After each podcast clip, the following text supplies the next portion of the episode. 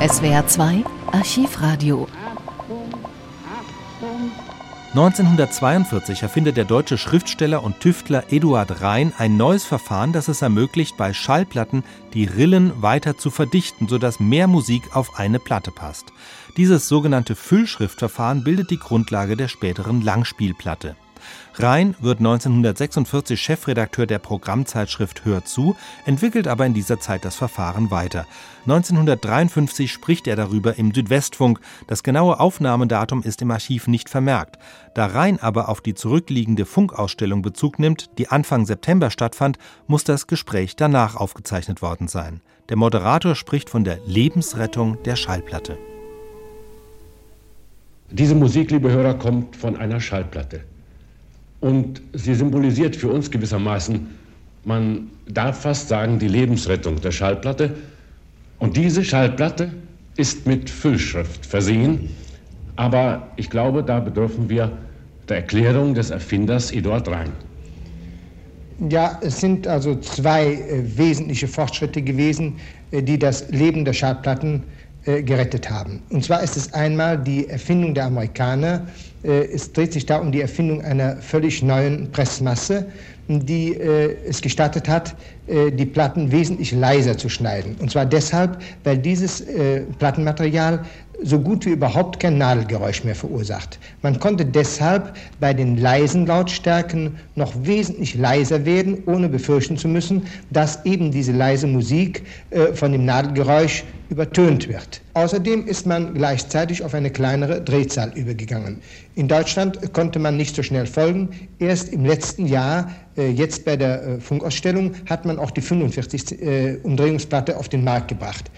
Der zweite große Fortschritt ist äh, die Füllschrift. Bisher hat man die äh, Schallplatten mit gleichbleibendem Rillenabstand geschnitten.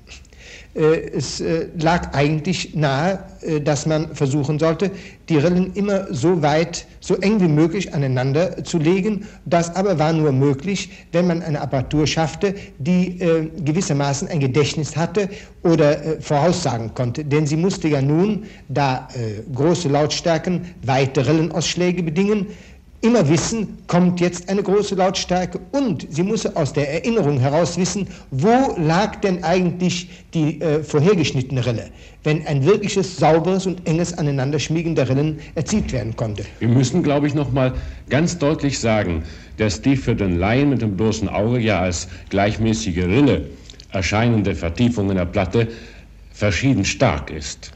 Ja, die Rille ist zwar selber, hat immer dasselbe Profil, also sie ist immer gleich tief geschnitten, aber die Rille schlägt nach links und rechts aus. Es ist wie eine Schlange, die sich hin und her windet. Bei großen Lautstärken sind, die Laut, sind diese Schlängelungen sehr groß, bei kleinen sind sie klein.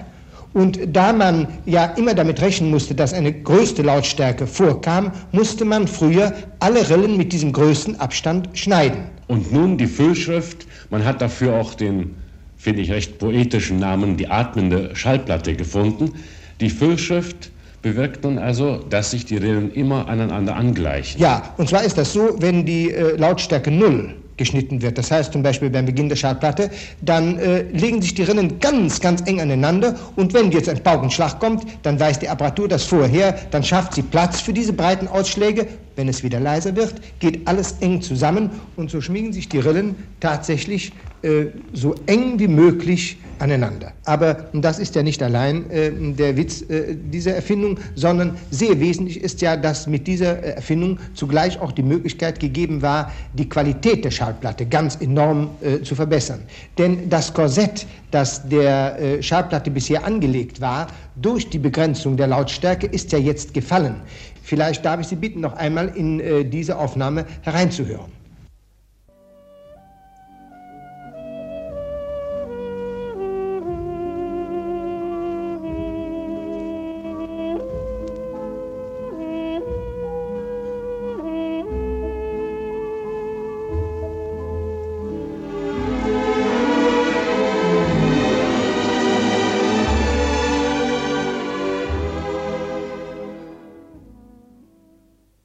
Ja, das ist eine tolle Klangfülle, besonders also, wie Sie sagten, an den lauten Stellen. Aber nun, was die Einsparung anbelangt, wie viel bekommen Sie denn auf diese kleine 17 cm Platte herauf? Auf die 17 cm Platte kriegen wir bis zu neun Minuten schon jetzt. Und das bedeutet, dass wir in Füllschrift äh, einen Gewinn von etwa 120 Prozent zusätzlich erzielen. Das heißt also, Sie sparen, äh, man spart heute, wenn man die Füllschrift verwendet, eine ganze Platte ein. Was man früher auf zwei Platten brachte, bringt man jetzt auf eine. Und das bedeutet Ersparnis an Pressmaterial, an Transportkosten, an Verpackungsmaterial, Ersparnis an Lagerraum beim Händler und in Ihrem eigenen Schallplattenschrank wird es künftig auch äh, sehr viel äh, leerer aussehen.